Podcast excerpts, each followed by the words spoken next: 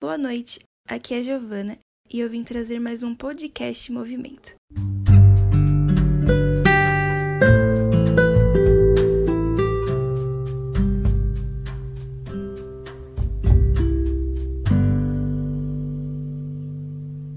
Nossa leitura da noite está em 1 Coríntios, capítulo 16, versículo 19. Diz assim a devocional: A igreja sou eu. Essa tem sido a frase repetida pelo novo movimento evangélico conhecido como os desigrejados. É verdade que há casos excepcionais em que a pessoa não pode se juntar a uma igreja sadia, mas o meu desejo aqui é combater o movimento que anuncia que você não precisa de uma igreja para congregar. Um dos textos usados pelos desigrejados é o de 1 Coríntios, capítulo 16, versículo 19. Ao se lembrarem da igreja que se reunia na casa de Áquila e Priscila, logo tentam defender que ali havia uma família desigrejada, que fazia seus cultos em casa e que não precisava de nenhuma igreja. Porém, o texto é claro em dizer que ali era sim uma igreja, que se reunia naquele lar. Cabe lembrar também que desde os tempos primitivos, a igreja sempre foi entendida como a reunião contínua de crentes no primeiro dia da semana, em que há a pregação da palavra e a correta celebração dos sacramentos ou ordenanças do batismo da senha do Senhor. Atos Atos, capítulo 2, versículos 40 a 47. Aqueles que tentam defender que ninguém precisa da igreja se esquecem de que a forma como Deus escolheu se relacionar com o povo foi por meio da igreja. Lembre-se que o Senhor Jesus morreu pela igreja, santifica a igreja e se casará com a igreja. Ele também determinou que os seus discípulos devem se armar por meio da igreja, serem disciplinados por meio da igreja, serem ensinados por meio da igreja, consolados por meio da igreja e, por fim, a Bíblia condena aqueles que abandonam a igreja. Ninguém pode amar a cabeça, que é Cristo, se não ama o corpo, que é a igreja. Ou ninguém pode amar a Cristo se não ama a sua noiva, isso é a igreja. Por isso, cuidado com aqueles que dizem que ninguém precisa da igreja, mas lembre-se que é o próprio Jesus quem edificou a igreja e é que é por meio dela que o inferno não prevalecerá. Mateus 16, versículo 18. Assim, renove sua confiança no plano de Deus de usar a igreja para sua santificação. Caso você esteja desigrejado, procure uma igreja bíblica e junte-se a ela o quanto antes. Deus abençoará você e sua família família de modo sobrenatural por meio da comunhão dos irmãos. A pergunta 54 do Catecismo de Heidelberg diz assim: O que você crê sobre a Santa Igreja Universal de Cristo? Resposta: Creio que o Filho de Deus reúne, protege e conserva dentre todo o gênero humano sua comunidade eleita para a vida eterna. Isto ele fez por seu Espírito e sua palavra, na unidade da verdadeira fé, desde o princípio do mundo até o fim. Creio que sou membro vivo dessa igreja agora e para sempre. E a nossa oração para terminar essa devocional da noite é a seguinte: Senhor Deus, obrigado pela igreja. Quão bom e quão suave é que os irmãos vivam em união. Pai, jamais permita que eu me afaste da sua santa igreja e não permita também que a minha igreja se afaste de ti da tua palavra, mas abençoa todos aqueles que se reúnem em sinceridade e verdade diante do teu nome, espalhados por toda a face da terra. Que cada crente no mundo encontre uma igreja verdadeira para se reunir e adorar o seu nome em comunhão com o povo de Deus. Amém.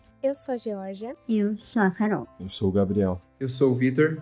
Eu sou a Clarice. Eu sou o Daniel. Eu sou a Giovana Cabral. Eu sou o Gustavo. Eu sou a Letícia. Eu sou o Guilherme. Eu sou o Rafa Sá. Queremos agradecer você por chegar até aqui. De viver e caminhar para o alvo. Juntos. Em oração. Chorando com os que choram. Alegrando com os que estão alegres. Venha com a gente. E participe das programações do movimento. Compartilhe do pão que tem te alimentado com todos que estão à sua volta. Que Jesus te abençoe. E essa foi a série de devocionais Movimento